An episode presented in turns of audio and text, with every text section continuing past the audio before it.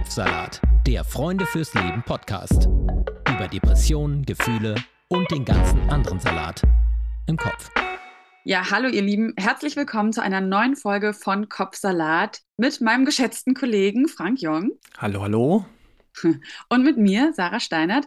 Wir sind heute das erste Mal seit langem wieder nicht an einem Ort, sondern sogar mit unserer Gesprächsgästin heute an drei verschiedenen Orten. Frank in Berlin, ich in München und unsere Gesprächsgästin, wo die ist, da kommen wir gleich drauf zu sprechen. Erst aber mal, worum geht es eigentlich in dieser Folge? Es geht in dieser Folge mal wieder sehr konkret um die Depression. Und sich eine Depression einzugestehen, ist ja für die meisten eh schon ziemlich schwierig. Einmal, weil es natürlich gar nicht so einfach ist zu erkennen, gerade auch wenn man noch nie eine Depression hatte. Und außerdem, weil Depressionen immer noch mit, diversen, mit diversen Stigmata verbunden sind, wie zum Beispiel, eigentlich müsste man sich ja nur nicht so anstellen.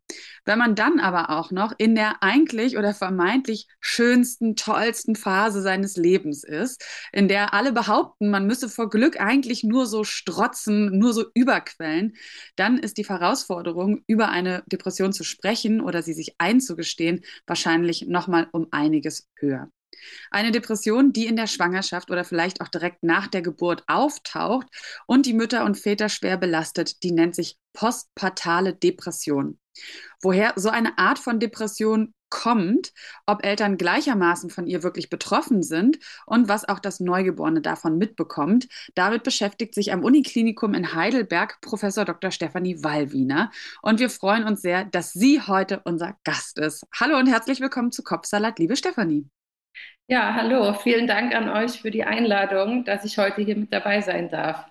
Ja, sehr schön, Stefanie. Wir wollen gleich direkt einsteigen in das äh, große Thema und zwar geht es ja auch darum, dass äh, Schwangerschaft natürlich mit körperlichen Veränderungen einhergeht, die auch jeder sieht oder jede sieht. Also der Bauch wird größer und ähm, dann sagen alle, ach Mensch, und fassen den Bauch an, ohne zu fragen und solche Sachen. und dann merkt man natürlich auch als, als werdende Mutter, als Schwangere, dass es da verschiedene Phasen gibt und man lernt ganz viele neue Sachen kennen.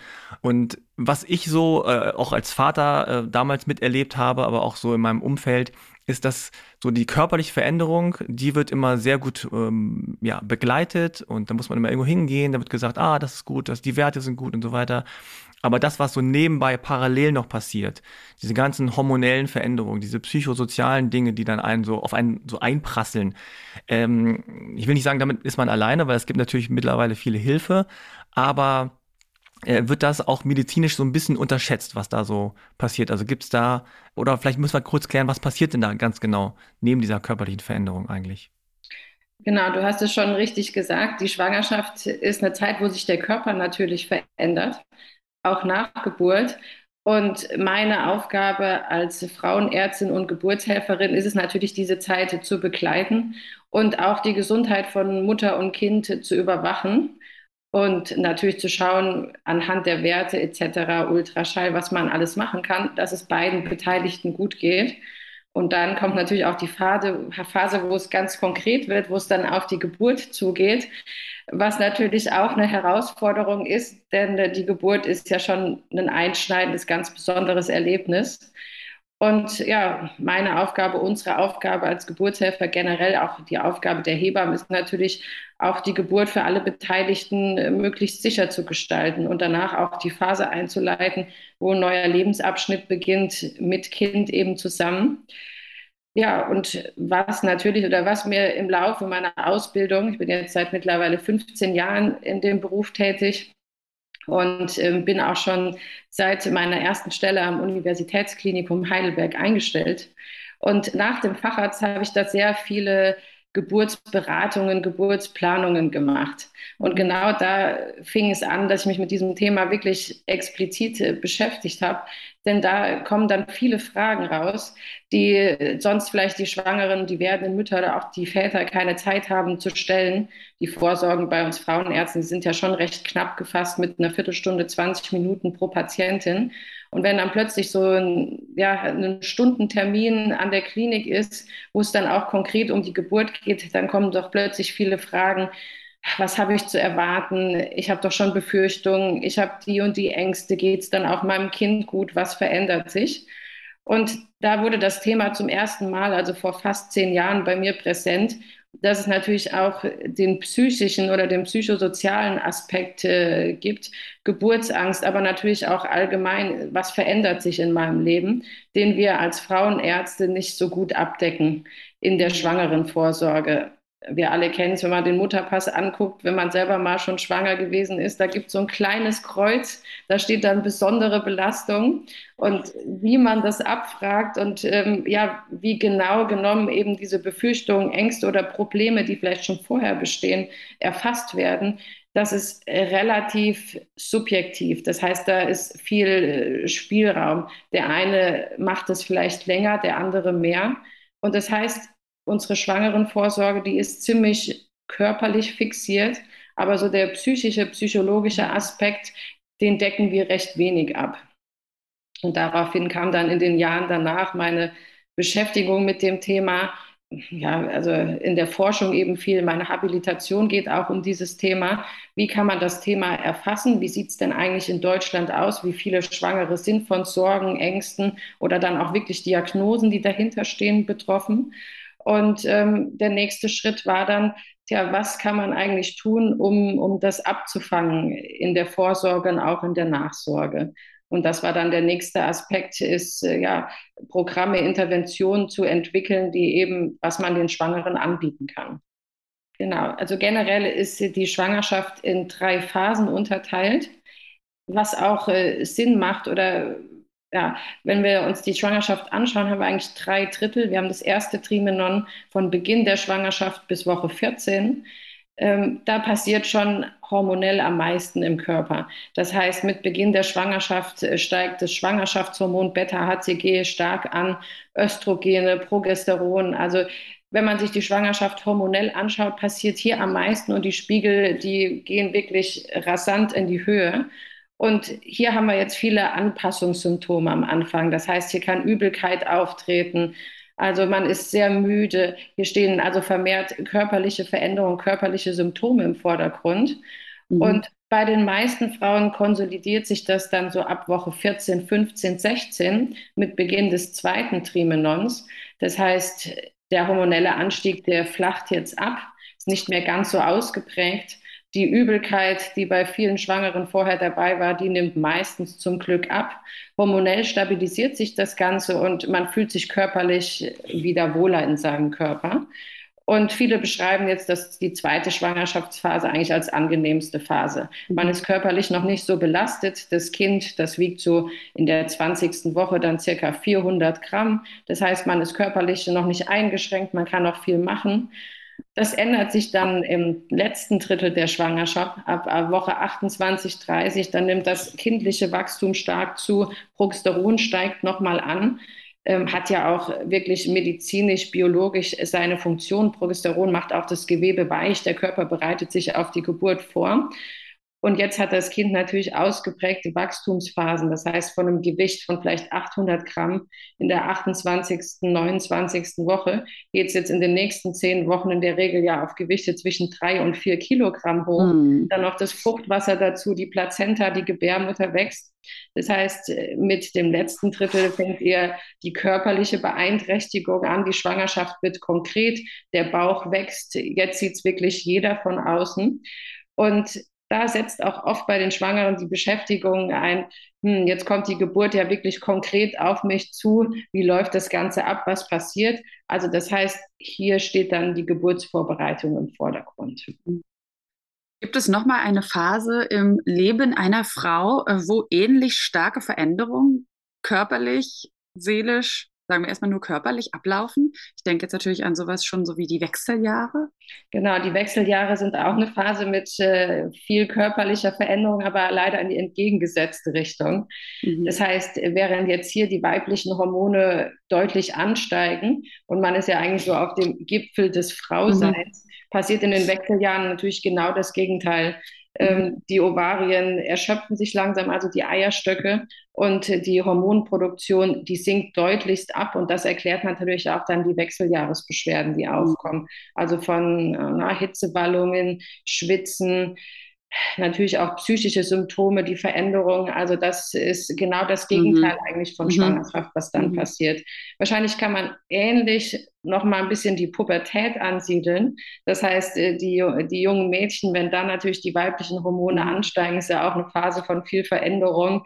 Außen, der Körper verändert sich. Also ich denke, die Schwangerschaft ist schon sehr besonders hormonell am ehesten wird man eine Parallele zur Pubertät ziehen können, aber natürlich es wäre was ganz mhm. anderes, eine andere Lebensphase, während in den Wechseljahren das eben in die andere Richtung geht und man sich damit auseinandersetzen muss, dass jetzt eben die, ja, die Reproduktion, die Fertilität, äh, mhm. diese Phase dann auch wirklich damit vorbei ist körperlich.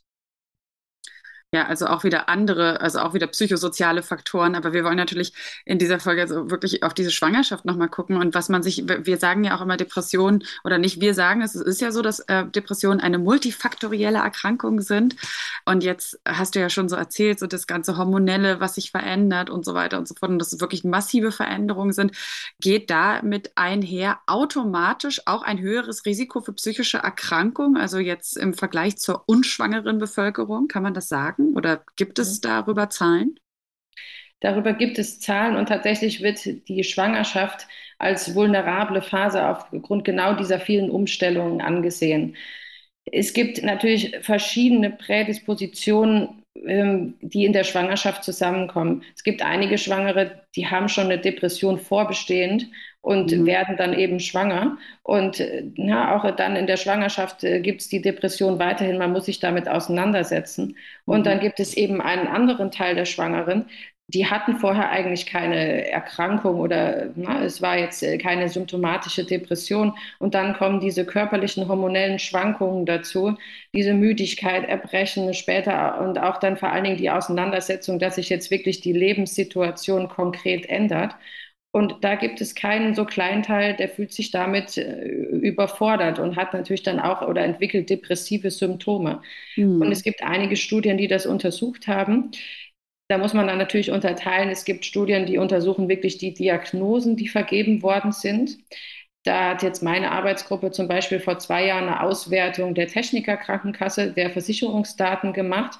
Und da hat man wirklich gesehen, in der Schwangerschaft waren die psychischen Diagnosen die häufigste Nebendiagnose, die zur Schwangerschaft gestellt wurde. Mhm. Und da waren neun Prozent Depressionen kodiert, mehr als zehn Prozent Angststörungen und auch viele somatoforme Störungen. Das ist so die Verlegenheitsdiagnose für uns, körperliche Veränderungen, die zur Anpassungsstörung, Geburtsangst ah, ja. führen und hervorrufen, mhm. also Körperlichkeitsstörungen. Und die lagen tatsächlich so bei 20 Prozent. Und das heißt, diese kodierten Diagnosen, die waren erstaunlich hoch. Und dann gibt es auf der anderen Seite noch viele, viele Studien, die erfassen jetzt nicht die Diagnosen, sondern die Symptomlage bei den Frauen. Da gibt es validierte Screening-Instrumente zu. Das Screening-Instrument ist tatsächlich während der Schwangerschaft und postpartal das gleiche. Das ist die EPDS, Edinburgh Postnatal Depression Scale. Und die ist jetzt angepasst auf Schwangerschaft und Postpartalzeitraum. Denn man muss sich vorstellen, wenn man sich die Diagnosestellung bei Depressionen anschaut, mhm. äh, Müdigkeit, also Stimmungsveränderung, Gewichtsveränderung, das ist ja zum Teil natürlich normal in der Schwangerschaft. Und das ja. kann man jetzt natürlich nicht wie außerhalb der Schwangerschaft zur, zur Diagnosestellung einer Depression mhm. verändern. Und das ah, heißt, es gibt Instrumente, die sind da wirklich genau drauf angepasst. Und wenn man damit screent, dann erfassen die meisten Studien so einen Anteil zwischen 15 und 20 Prozent, die depressive Symptome über einen bestimmten Cut-off haben und die damit wahrscheinlich sind, dass sie eben eine leicht bis mittelgradige Depression haben, wenn man den Cut-off höher setzt für eine schwere Depression, aber auch zum Teil natürlich Angststörungen, weil Depression und Angst ist schwierig komplett zu trennen, denn wir haben natürlich hier auch überschneidende Symptome. Wenn man das so hört und man sieht ja auch schon, dass Krankenkassen auf den Trichter gekommen sind, dass äh, Ärztinnen das wissen, dass Hebammen das sowieso schon äh, ahnen und sowieso auch gut wissen, dass es da natürlich Schwierigkeiten gibt bei Schwangerschaft und Geburt. Gibt es denn äh, hinreichend Hilfen mittlerweile oder wie hat sich das verändert mit der Unterstützung und wer ist überhaupt dafür zuständig? außerhalb dieser ganzen Faktoren, die jetzt von Krankenkassen kommen, von irgendwelchen äh, anderen Unternehmen, aber so rein medizinisch, wer ist dafür zuständig? Wer, wer kümmert sich denn überhaupt? Ja, genau, das ist das Versorgungsproblem. Wer kümmert mhm. sich genau darum? Weil natürlich die meisten Schwangeren werden von ihrem Frauenarzt gesehen und auch nach Geburt ist der Frauenarzt so nach sechs Wochen die, die erste Anlaufstelle. Und der zweite wichtige Aspekt in dem Zeitraum sind natürlich die Hebammen. Die Hebammen haben einfach einen längeren Zeitraum, den sie mit den schwangeren Entbundenen verbringen. Und auch gerade nach Geburt, die kommen ja wirklich nach Hause. Ähm, also eine Dreiviertelstunde betreuen die Frauen, schauen, was sind die Probleme mit dem Kind, wie sind die Interaktionen. Das heißt, in, der, in diesem Zeitraum sind natürlich Frauenärzte und Hebammen in der besonderen Verantwortung, diese Frauen irgendwo rauszufiltern. Und das zweite Problem, das ich am Anfang schon gesagt habe, ist, dass äh, es keine systematische Erfassung gibt. Das mhm. heißt, so einen Screeningbogen ähm, zu verteilen äh, und den dann auszuwerten, das äh, ist kein Standard in der Versorgung oder noch nicht. Ähm, wer weiß, ob das so kommen wird.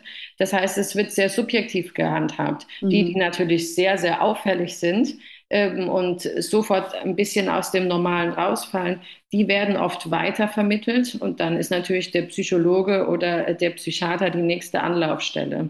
Mhm. Aber die vielen, die na, in den Terminen oder in den ärztlichen, bei den Hebammenvorstellungen ja deutlich kompensiert, zusammengefasst erscheinen und ähm, in so einem unteren Bereich sind oder mittleren Bereich, die fallen da so ein bisschen durchs Netz. Und das heißt, ein großes Problem während Schwangerschaft und nach Entbindung ist einfach die, die Diagnosestellung oder dass die mhm. Frauen natürlich zu, einem, zu der adäquaten Versorgung kommen. Und wenn das mal zustande gekommen ist, dann kommt Problem Nummer drei. Die Psychotherapeuten ambulant haben natürlich sehr lange Wartelisten. Und wir machen in den letzten Jahren oft die Erfahrung, dass wir eigentlich jemanden sehen, und ähm, eine, also eine weitere psychotherapeutische Einschätzung empfehlen würden. Und dann muss die plötzlich mehrere Monate warten, bis sie den Termin zur Ersteinschätzung bekommt. Na, da, ist die, da ist sie vielleicht nicht mehr schwanger, die Schwangerschaft ist schon deutlich fortgeschritten. Das, äh, also es ist diese, diese schnelle Handhaben und diese schnelle Terminvermittlung, die ist relativ schwierig. Mhm. Und viele Kliniken lösen das mittlerweile so, dass eine psychologische Sprechstunde in den Kliniken angeboten wird.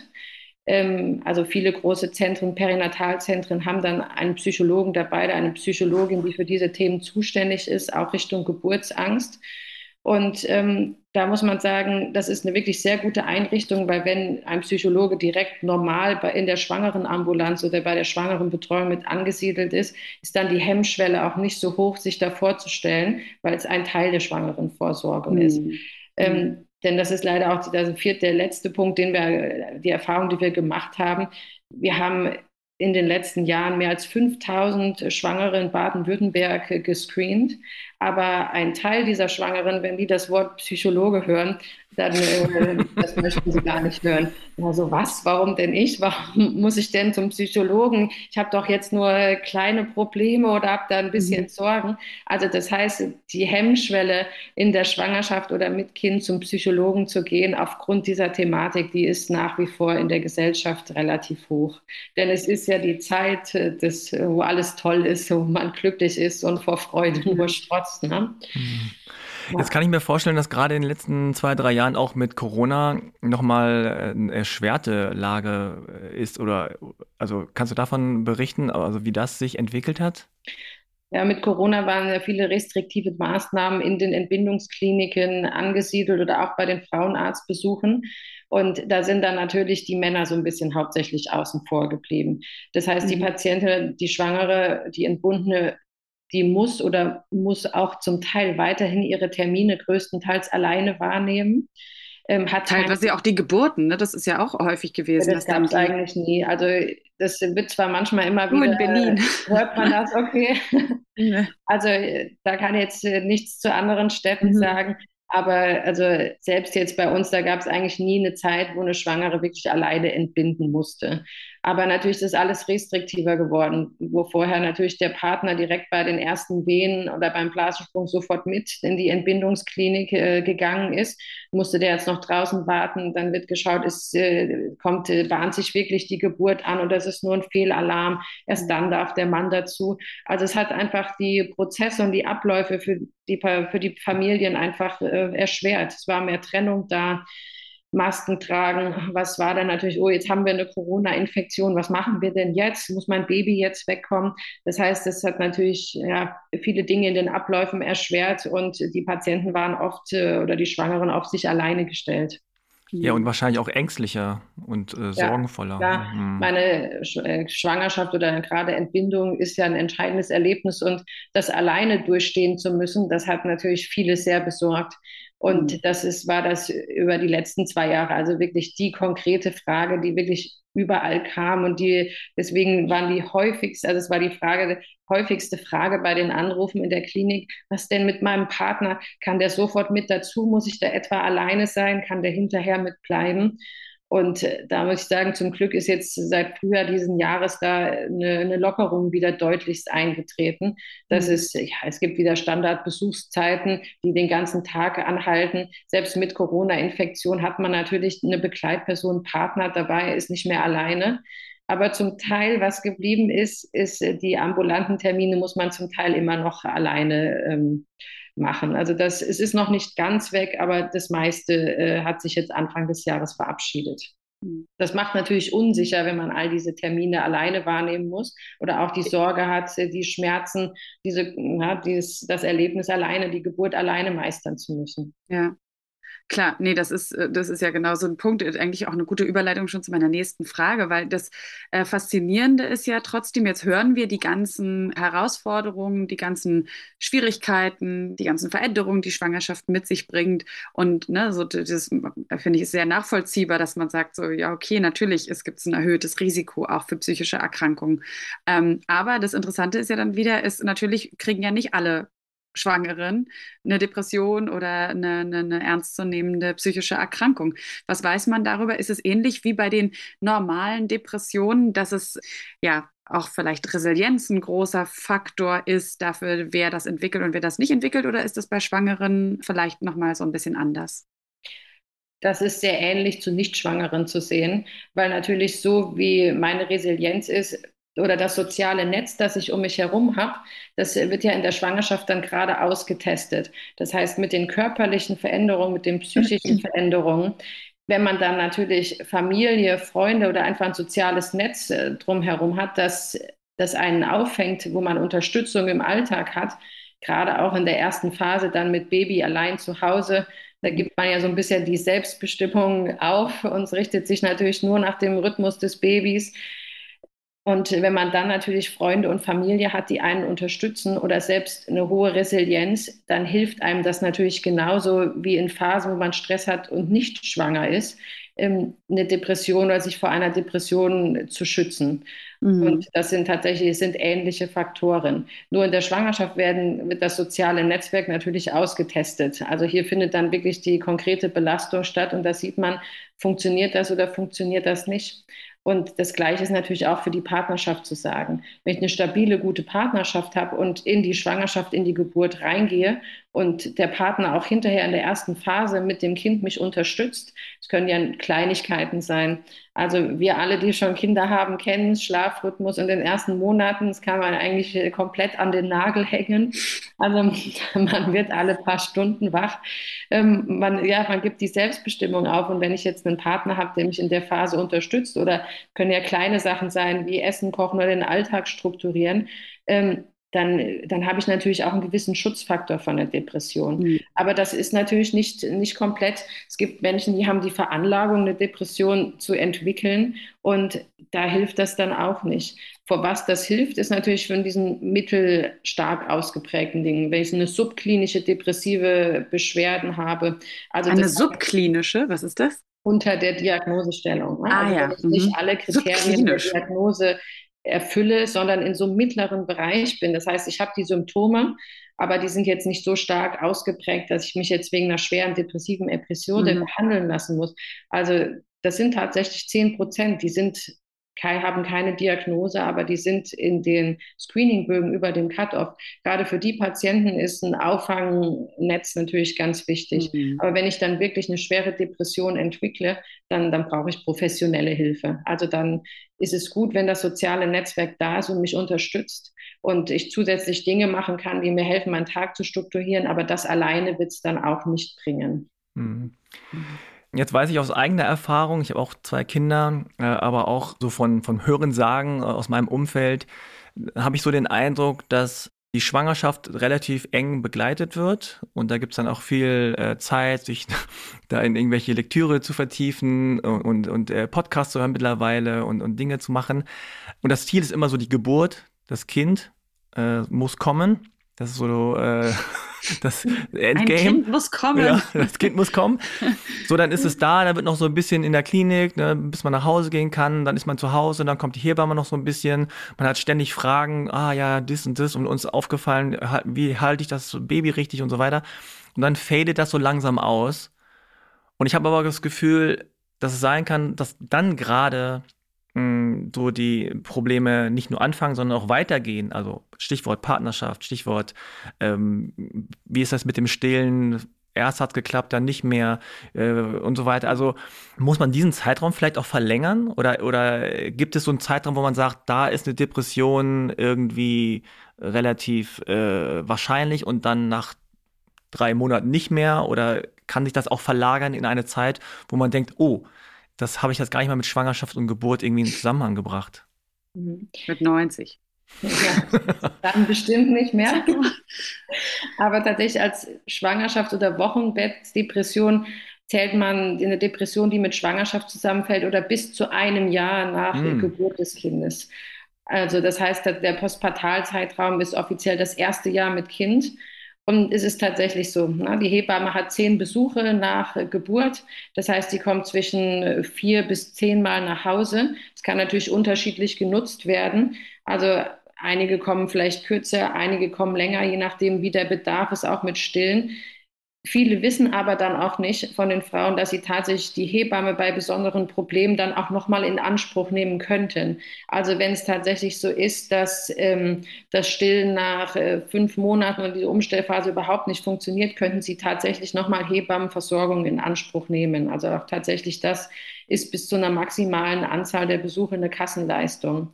Mhm. Und dann, ja, dann liegt es so ein bisschen an einem selbst, wie strukturiere ich meinen Alltag äh, mit Baby. Dann fängt eben die gewisse Normalität wieder an. Nach sechs Wochen ist das Wochenbett vorbei und das Wochenbett ist natürlich eine anstrengende Phase, gerade nach Geburt, der sogenannte Baby Blues. Das mhm. heißt, durch diesen starken Hormonabfall nach Geburt die Plazenta kommt dann auch. Die Plazenta ist eigentlich das zentrale endokrine Organ, was am Ende der Schwangerschaft die Hormone produziert. Und das heißt tatsächlich, mit Geburt der Plazenta setzt der Hormonabfall ein und das geht plötzlich mit einmal in den Keller. Und das heißt, dass man hier Verstimmungsgefühle hat, schlecht gelaunt oder die Heultage, wer kennt sie nicht? Das ist einfach, das ist ganz normal in der ersten Woche. Das sind 50 Prozent der Frauen, die dann die Symptome äußern. Aber wenn es dann in den nächsten Wochen und Monaten nicht besser besser wird, ist das schon ein Hinweis mhm. für die Familie, für den Partner. Da könnte doch sich noch ein anderes Problem anbahnen. Ja, und tatsächlich, dann ist es, also jetzt ist die, die Anzahl der Arztkontakte, die Anzahl der Hebammenkontakte nimmt dann sukzessive ab. Und das ist natürlich auch eine Zeit, äh, wo man so ein bisschen alleingelassen ist. Man muss schauen, wie kann ich mit Baby meinen Alltag strukturieren was kann ich für Kurse machen? Es wird ja viel angeboten, Stilltreffen etc., wo man soziale Kontakte zu anderen Müttern mit kleinen Kindern suchen kann. Aber das, das muss man eben schon aktiv tun. Mhm. Also es ist ja ist so eine Phase, wo man gerade auch wenn man jetzt hier depressive Symptome entwickelt, dann hat man da vielleicht niemanden, der das so, so mitbekommt oder der, der screent und dafür hellhörig ist. Das heißt, hier ist natürlich schon, wenn der Partner das vermutet, die Familie, ist hier viel Unterstützung gefragt, äh, dass man das auch äh, thematisieren muss. Ne? Also nach ein paar Monaten ist vielleicht das Weinen, die schlechte Laune oder die wirklich das Gefühl, man kann nicht aus der Haustür gehen, sind das doch deutliche Hinweise, dass mhm. da was stimmen könnte. Also ich kann es ja jetzt sozusagen nur auch als, als Partner, aus Partnersicht äh, sehen. Ähm, und natürlich hat man so ein bisschen so eine Außensicht äh, auf seine Frau oder seine Freundin und auf das Baby. Ähm, und man selber ist natürlich da hormonell so ein bisschen außen vor, ja. Oder auch fein raus. Oder auch fein raus, je nachdem.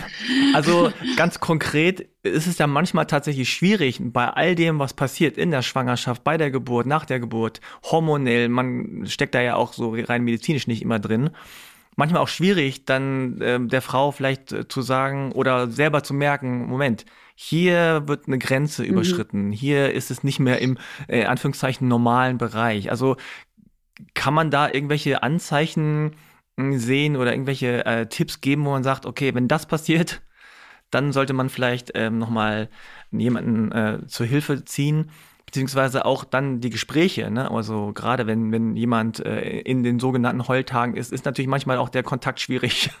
also so rein, rein konkret. Also wie geht man da, wie geht man da vor? Ja, also die Heultage würde ich jetzt mal außen vor lassen, weil diese erste Zeit ist halt ein Ausnahmezustand. Ich habe selbst äh, drei Kinder und äh, kann, würde mich sonst normalerweise als äh, sehr gefasste Person bezeichnen, aber da ist niemand geschützt vor. Also ich denke, hier geht es ja wirklich nur Unterstützung im Alltag leisten, irgendwas Leben angenehm machen und gerade als Partner äh, einfach nur unterstützend beiseite zu stehen. Aber nach ein paar Monaten gibt es schon eindeutige Hinweise. Schlafstörungen, das hatte ich schon mal am Anfang gesagt, das kann man, ist immer noch normal mit Kleinkind. Also das sind Dinge, die kann man nicht so zu Rate ziehen. Aber wenn viel Unsicherheit im Umgang mit dem Kind besteht, man sich nicht mehr nach draußen traut, also man wirklich Sorge hat, mit dem Baby nach draußen zu gehen, die soziale Kontakte abnehmen, man eigentlich gar nicht mehr richtig aufstehen kann, also diese Antriebsschwäche, das ist schon ein mhm. deutliches Hinweiszeichen. Es gibt auch noch wirklich viele interessante Untersuchungen, auch tatsächlich aus Heidelberg ähm, von den Psychologen, auch die Interaktion zum Kind, wenn man wirklich eine Depression hat, die ist verändert. Weil natürlich ähm, das Baby kann nicht reden und sich nicht, ausdrücke, nicht ausdrücken in den ersten Monaten. Das heißt, das Einzige, was das Kind kann, ist eben schreien. Und dann ist es so ein bisschen an Mutter vor allen Dingen und natürlich auch am Vater, die, das zu interpretieren und zu schauen, was hat denn mein Kind im, momentan? Mhm. Hat es jetzt die Windel voll? Hat es Hunger? Will, ist das einfach so müde, dass es jetzt schlafen will? Und normalerweise kann man das nach ein paar Monaten, man hat so eine Gewöhnungsphase, aber dann kann man, man lernt sein Kind kennen, das ist ja tatsächlich so. Und dann lernt man auch diese Signale zu interpretieren und man weiß in gewisser Weise, was hat mein Kind jetzt für ein Problem. Und man weiß, dass bei depressiven, sehr ängstlichen Müttern ist einfach dieser Kontakt zu den Kindern gestört. Das heißt, der, der depressiven Mutter oder auch der sehr ängstlichen Mutter, der, fehlt, der fällt es jetzt sehr schwer, diese Signale ihres Kindes zu interpretieren und die kann da gar nicht so drauf eingehen. Und man sieht zum Beispiel, dass ähm, eine depressive Mutter, die schaut ihr Kind gar nicht richtig an, die geht diesem Blickkontakt so ein bisschen aus dem Weg. Ah, und dann ist natürlich die Interpretation der Signale und vor allen Dingen auch für das Kind das Kontaktsuchen, diese, diese gewisse Beruhigung durch die Interaktion, das wird dann reduziert und fällt weg. Also da gibt es tatsächlich wirklich sehr interessante Videountersuchungen dazu. Und deswegen sage ich schon immer den Schwangeren, wenn die damit Probleme haben, sie tun dem Kind auch keinen Gefallen, wenn man das, das totschweigt. Ne? Das ist auch im Wochenbett und hinterher im ersten Jahr kann es deutliche Probleme machen, wenn einfach die, die Interaktion zwischen Mutter und Kind gestört ist.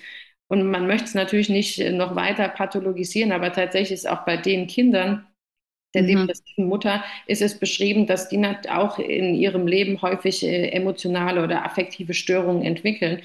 Was natürlich einfach zu erklären ist, wenn schon diese Kontaktaufnahme, diese Kontaktbildung schwerfällt und die Signale, die Interaktion, die Wärme nicht entstehen kann, mhm. ähm, dann kann man sich oder kann man nachvollziehen, dass das eine gewisse Prädisposition ist, auch für das Kind im späteren Lebensalter ähm, auf genau dieser Ebene Probleme zu entwickeln oder Aufmerksamkeitsprobleme. Und deswegen, wenn man schon sieht, die Interaktion zwischen Mutter und Kind, das klappt überhaupt nicht. Oder man hat dann halt auch häufig Schreikinder. Das sind genau die Mütter, die im Alter von ein paar Wochen und Monate die Schreiambulanz und die Schreisprechstunden ähm, aufsuchen. Das ist nicht äh, immer ein Problem des Babys. Kann es natürlich auch sein. Ne? Manche Babys haben einfach Koliken und die schreien auch äh, wie wild in den ersten Wochen und Monaten aber es kann auch deutlichst darauf hinweisen, dass vielleicht bei der Mutter ein Problem besteht oder dass die Mutter Ängste und Sorgen hat, die man äh, mhm. konkret thematisieren muss, um jetzt äh, das Problem, das dadurch entstanden ist, zu behandeln und zu erfassen. Und äh, deswegen, also auch gerade die Kollegen in den Schreiambulanzen, da ist eine Aufnahme der Mutter, eine Beschäftigung, sich mit den psychischen und psychosozialen Umständen der Mutter ein ganz konkreter Aspekt dabei. Und da hat dann die Schwangere, die, die Entbundene, die Mutter nochmal die Chance, vielleicht in eine Behandlung dann auch wirklich reinzukommen. Mhm. Und leider ist es tatsächlich so, dass 60 bis 70 Prozent nicht erfasst werden und die Probleme kompensieren sich dann vielleicht irgendwie im Alltag. oder halt äh, eben nicht.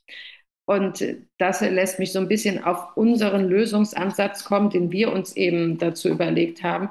Gerade in so einer Phase, also ich bin da jetzt schon fast vom Alter drüber hinaus, aber wenn ich die Schwangeren, die Mütter bei uns in der Klinik immer beobachtet habe, die sitzen da alle mit ihrem Handy und ja. äh, beschäftigen sich in der Wartezeit oder auch mit Baby. Äh, da chatten die oder machen eben was am Handy. Und ich glaube, dass genau dieser digitale Ansatz ähm, in so einer Situation, gerade wenn man ähm, nicht so eine enge Betreuung mehr hat nach der Schwangerschaft, helfen kann, da sinnvoll Beschwerden vielleicht zu erfassen, das mhm. weiter zu verarbeiten und dann auch einen gewissen Therapie- oder Behandlungsaspekt, eine Option für die Mutter bereitzustellen, was sie denn jetzt machen kann, um sich mit dem Thema auseinanderzusetzen mhm. und wie sie Hilfe finden kann. Ja, das heißt ja, äh, Mind Pregnancy heißt ja das Projekt, ne? das war, da kannst du mich jetzt gerne auch nochmal korrigieren, Stefanie, das war ja ein, ähm, quasi auch eine Art Forschungsprojekt, wo ihr äh, Schwangere oder auch schon vielleicht vor der Schwangerschaft, während während der Schwangerschaft, nach der Schwangerschaft begleitet habt und ein achtsamkeitsbasiertes Programm entwickelt habt und geschaut habt, wie sich das auf die psychische Gesundheit der Schwangeren auswirkt. Da gab es auch eine App dazu. Das hast du mit deinem Mann zusammen gemacht, der, glaube ich, so ein bisschen mehr für diesen technischen Aspekt äh, zuständig war. Ja, und jetzt ist dieses Projekt abgeschlossen. Es steht auch bei euch auf der Seite, wenn man da jetzt raufgeht, Mind Pregnancy, dann steht dann, ist die Studie ist abgeschlossen, das Projekt. Und ihr seid in der Auswertungsphase. Das wollen wir natürlich auch gerne wissen, aber vielleicht kannst du da auch noch mal ein bisschen konkreter erzählen. Also ich glaube, warum du das gestartet hast, ist jetzt klar nach all dem, was du erzählt hast, aber auch nochmal, was genau habt ihr dort gemacht und auch nochmal, Achtsamkeit ist ja so ein Schlagwort heute und für viele, die kriegen schon gleich so sich aufstellende Nackenhaare, wenn sie Achtsamkeit hören. Vielleicht kannst du nochmal erklären, warum das aber auch so ein bisschen so der Dreh- und Angelpunkt der, des ganzen Projekts ist. Ja, genau. Das Projekt heißt Mind Pregnancy und äh, das ist dadurch zustande gekommen, es hatte verschiedene Aspekte. Ich hatte ja schon erwähnt, dass ich viele Geburtsplanungen, viele Geburtsgespräche so in den Jahren zwischen 2012, 13, 14, 15 gemacht habe. Und tatsächlich, mein Aspekt ist natürlich auch immer ein gewisser Forschungsaspekt, sonst wäre ich nicht an der Uni. Das heißt, ich möchte mir nicht einfach nur Sachen überlegen, sondern ich möchte danach wirklich richtig austesten, ob das funktioniert und ob das einen gewissen Effekt zeigt. Das heißt, ich mhm. möchte auch äh, eine Behandlung, dass die evidenzbasiert ist und dass man eben jetzt übertrieben sagt, nicht die Weihräu die Räucherstäbchen äh, ansteckt und sich da hinsetzt. Also ich möchte schon wirklich einen Behandlungsaspekt da bieten. Und meine Beschäftigung, die ist noch früher damit entstanden. Im Studium hatte ich eine psychiatrische Doktorarbeit. Da habe ich mich mit posttraumatischen Behandlungsstörungen mhm. allgemein auseinandergesetzt. Ja, und dann bin ich tatsächlich, als ich hier in Heidelberg angefangen habe, in auch eine psychiatrische Arbeitsgruppe mit reingerutscht. Tatsächlich bin ich da jetzt immer noch. Also das hat hervorragend per Zufall gepasst, die sich genau mit diesen Mutter-Kind-Aspekten hinterher beschäftigt hat. Und dann in der Klinik kam mit einmal die Auseinandersetzung, ja, hm, ich merke jetzt eigentlich, dass da viel mehr äh, Gesprächsbedarf noch ist bei vielen Frauen, aber ich habe jetzt nichts, was ich der an die Hand geben kann. Also ich kann ihr sagen, sie kann jetzt schon Hebammengespräche, Hebammenvorsorge in Anspruch nehmen. Viele sind eben nicht so ausgeprägt, dass sie direkt zum Psychologen, eine psychologische Sprechstunde müssen. Und ähm, wir als Frauenärzte, wir können auch nicht unzählig viele Termine vergeben. Also das, das, das gibt auch der Zeitrahmen und der mhm. Versorgungsaspekt nicht her. Und dann hatte ich 2014 zum ersten Mal das Paper von Achtsamkeit oder achtsamkeitsbasierten Interventionen in der Hand. Da ging es damals nicht um Schwangerschaft, sondern um chronische Schmerzpatienten.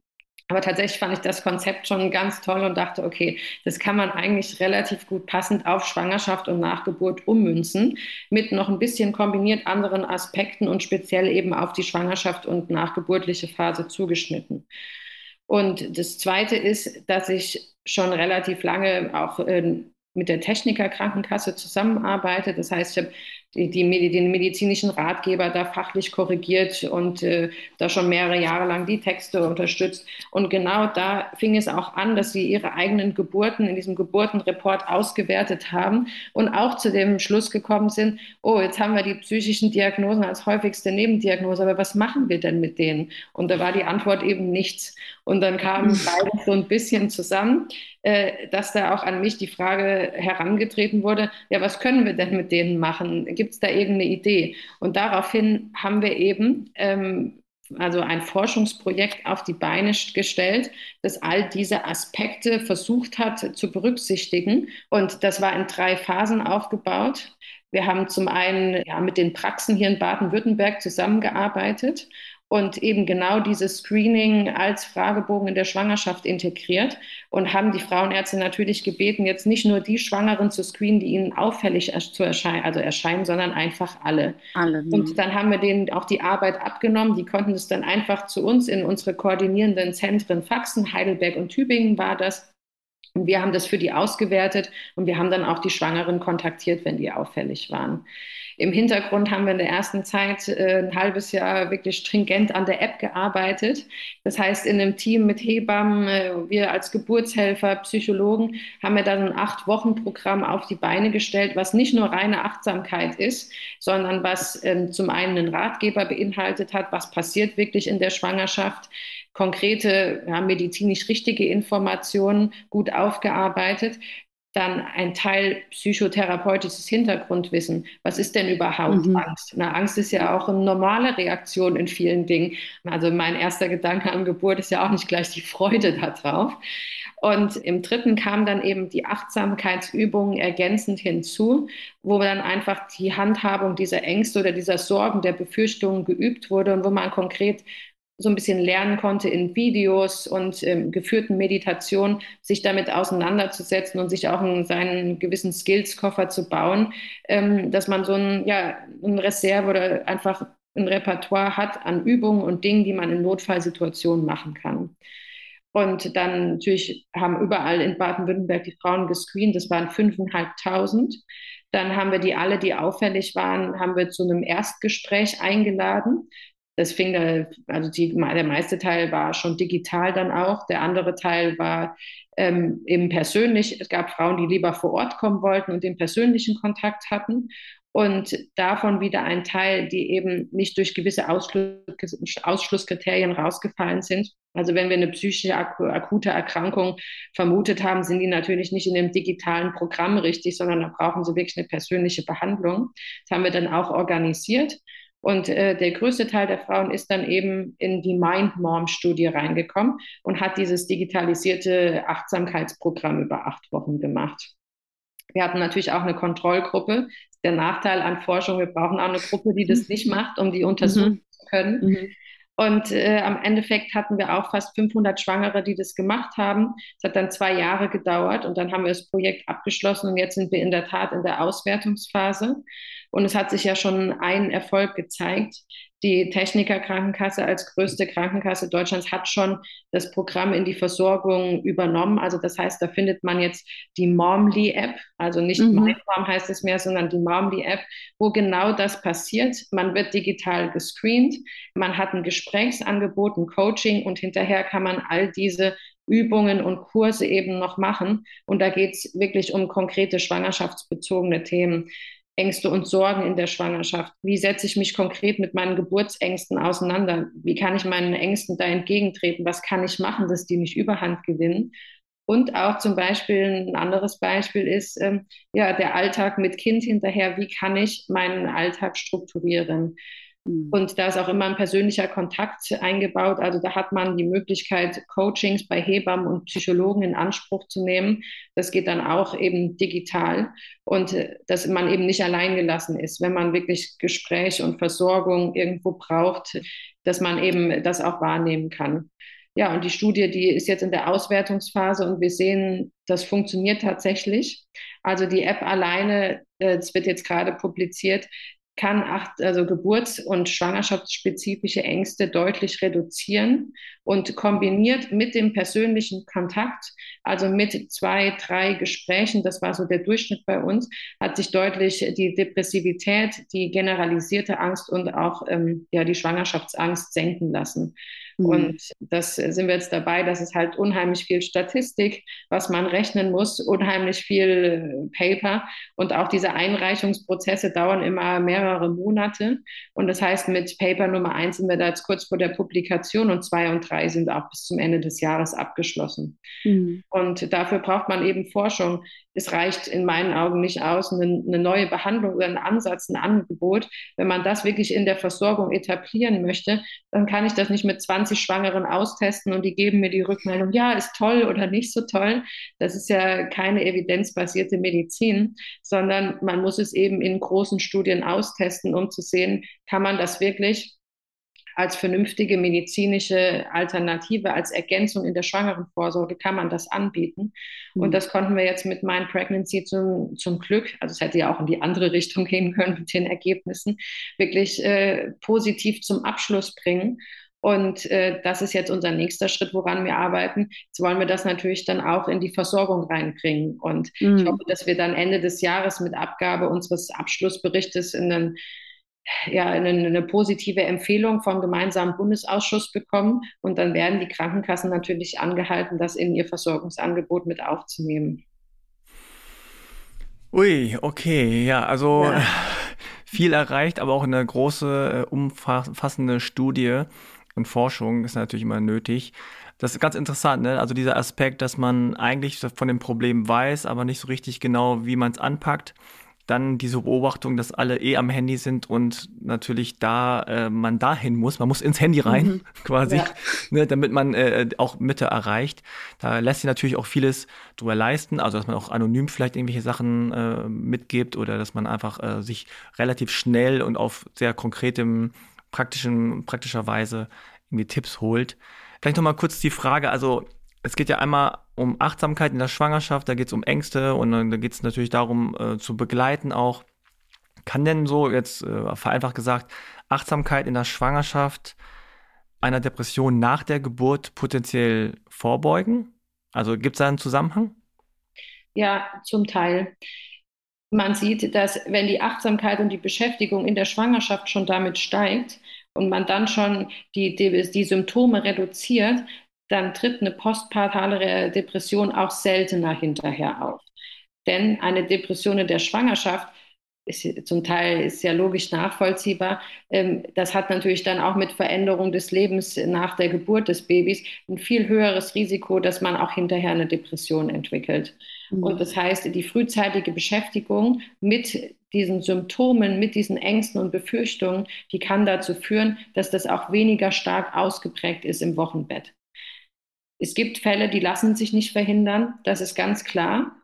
Und es gibt Fälle, die, lachen, die lassen sich nicht äh, mit so einem Angebot behandeln. Aber tatsächlich die große Masse ja. Also man kann bei den Patienten, die die Symptome haben, aber jetzt keine schwere Depression, kann man die Symptome reduzieren und damit der postpartalen äh, Depression auch vorbeugen.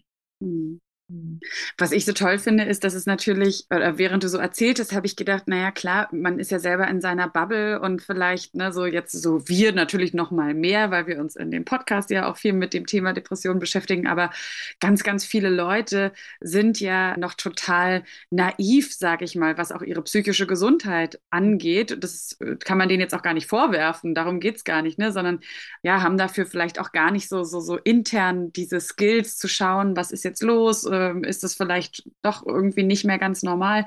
Und da denke ich jetzt gerade, ist es natürlich auch so toll, dass man, da, also ich meine, die Hälfte der Bevölkerung der Welt kann schwanger werden. Dann wären es natürlich nicht alle, aber es ist irgendwie auch nochmal so eine, man erreicht nochmal ganz andere Leute, finde ich jetzt auch so, oder sensibilisiert nochmal ganz, wie soll man das sagen, so rasterlos und so, so, so Bubble-übergreifend und sensibilisiert für diese Themen psychische Gesundheit und worauf es da eigentlich ankommt, was irgendwie wirklich ja bedenklich ist und was nicht. Und was ja auch die ganze Zeit so ein bisschen mitschwingt, ist, es ist auch so wichtig, natürlich für jeden selbst, aber ja auch dann für das Leben, was in dir erwächst. Ne? Also ich habe auch in der Vorbereitung gelesen, dass ja zum Beispiel auch die eine Depression in der Schwangerschaft auch zum Beispiel dafür sorgen kann, dass die, dass die Wahrscheinlichkeit für eine komplizierte Geburt größer ist. Also das ist so ganz konkrete Aus, Auswirkungen. Und da ist es wahrscheinlich einfach auch nochmal wichtig zu sagen oder sagen, cool, wenn noch mehr Leute die Möglichkeit bekommen, die vielleicht sonst nicht damit in Kontakt sind,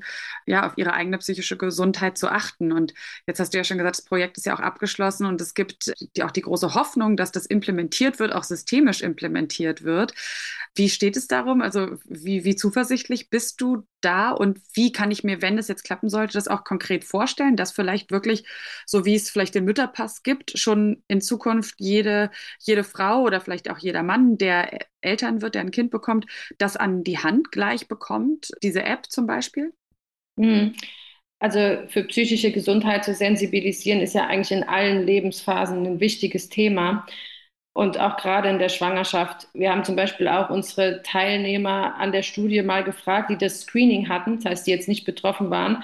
Also es war auch eine anonyme digitale Umfrage im Rahmen von einer Doktorarbeit und siehe da, über 70 Prozent haben geantwortet, wie man es erwartet hat, dass das Thema immer noch stigmatisiert ist mhm. und dass man das nicht offen ansprechen würde. Und das heißt, ich denke, also Kommunikationsarbeit, Sensibilisierung, auch gerade in der Schwangerschaft, das ist ganz entscheidend. Und natürlich hoffe ich, dass so eine Schwangere, wenn sie schwanger ist, dass jeder das tatsächlich in die Hand gedrückt bekommen würde.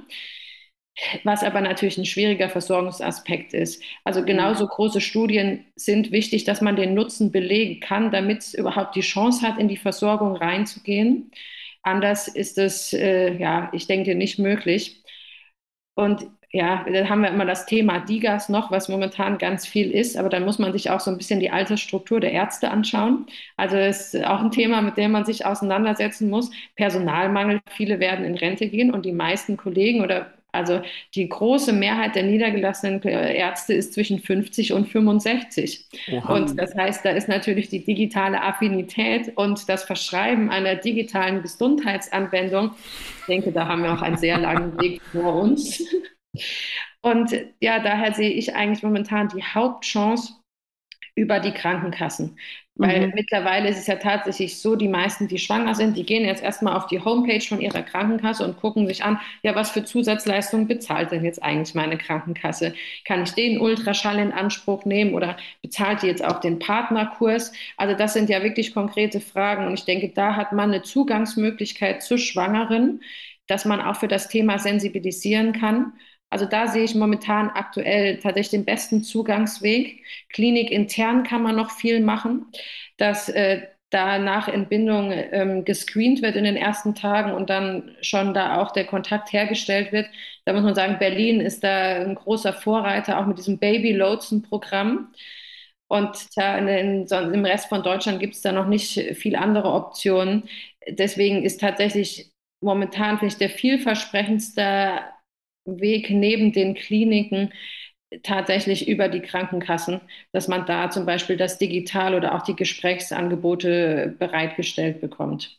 Tja, und dafür muss man aber einen wissenschaftlichen und medizinischen Nutzen belegen, sonst ähm, wird das natürlich nicht übernommen.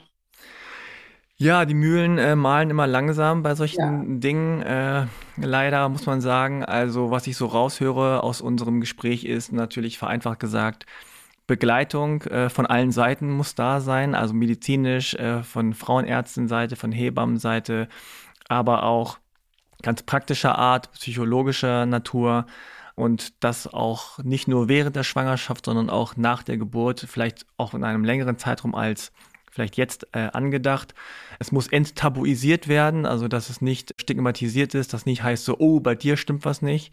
Ja, dass äh, Mütter und auch Väter mhm dann sich auch trauen zu sagen, ja, okay, also irgendwas läuft hier nicht, wir brauchen Hilfe. Also ich glaube, das ist ein ganz großer Aspekt, gerade bei diesen vielen Veränderungen, die da immer so stattfinden. Und man weiß nicht genau, so ist alles, eigentlich ist alles irgendwie gerade so im Fluss oder auch nicht. Und dann von außen Hilfe zu bekommen und zu sagen, okay, das ist ganz normal und da wird es jetzt kritisch und da braucht man vielleicht nochmal Hilfe und diese Unterstützung gibt es jetzt. Und dann die Unterstützung aber auch relativ einfach und zeitnah zu geben und nicht irgendwie drei Jahre später.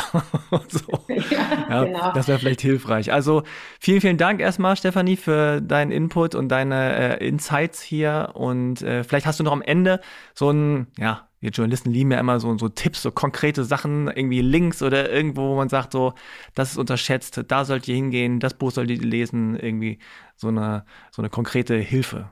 Hast du da was? Also es gibt gute Internetseiten, wo man sich auch Hilfe suchen kann. Wenn man wirklich denkt, man ist betroffen und man weiß nicht, an wen man sich wenden muss, gibt es zum Beispiel Schatten und Licht. Da findet man nach, mit Postleitzahlen sortiert, also www.schattenundlicht.de ist ein gemeinnütziger Verein, der, ähm, ja, da können sich Therapeuten registrieren lassen, Anlaufstellen für eben depressive Schwangere, depressive Mütter, auch von Angststörungen betroffen. Und da kann man sich zum Beispiel einen ersten Eindruck verschaffen. Da kann man auch dieses Screening machen, man kann sich Hintergrundinformationen holen und man kann schauen, gibt es jemand in meiner Region, an den ich mich konkret wenden kann. Ja, und äh, tatsächlich genau. Natürlich kann ich nur unsere App Momly auch empfehlen mhm. oder davor Mind Mom, die dann natürlich auch versucht, irgendwo eine Anlaufstelle zu geben. Das heißt, die kann man sich jetzt auch so, die gibt es im App Store, die kann man sich runterladen? Leider nur, wenn man bei bestimmten Kassen versichert ist. Aber mhm. da arbeiten wir jetzt dran in den nächsten Monaten, in den nächsten Jahren. Die Mühlen laufen mhm. wirklich sehr langsam, das noch weiter aus, äh, auszuweiten, dass wir das tatsächlich viel mehr Müttern anbieten können und auch viel mehr Schwangeren, dass sie da Unterstützung bekommt und das wirklich auf eine niederschwellige Art und Weise. Tja, das ist neben okay. der Klinik mein Langzeitziel. Man hört so ein bisschen den Frust raus. Die Frust, aber auch die Leidenschaft. Die ja. Leidenschaft. Und die Hoffnung. Und da, äh, von der lassen wir uns auch einfach anstecken, von der Hoffnung, ähm, dass da was kommt in den nächsten Jahren. Es gibt ja, also Veränderung ist ja ein Fakt. Von daher ähm, ja. hoffen wir einfach mal auf die positive Veränderung. Und ansonsten wahrscheinlich auch einfach spread the word. Also alle, die ihr das jetzt gehört habt, ob ihr vielleicht auch selber gar nicht äh, schon Mütter oder Väter seid, aber vielleicht Leute kennt, ähm, dann äh, vielleicht könnt ihr einfach diese Folge konkret weiterempfehlen weiterempfehlen oder sonst auch einfach all die Informationen mal so weitergeben, sofern ihr euch erinnert, die ihr jetzt in dieser Folge mitgenommen habt. Weil ne, so erstmal so, ja, so, so Gespräche suchen, Informationen verbreiten ist einfach dafür einfach ein ganz wichtiger Punkt. Das habe ich jetzt auch aus diesem Gespräch mitgenommen. Also Wissen ist auf jeden Fall ein Einfluss auf Gesundheit, glaube ich, und auf gesunde Gesellschaft, das kann man wahrscheinlich sagen.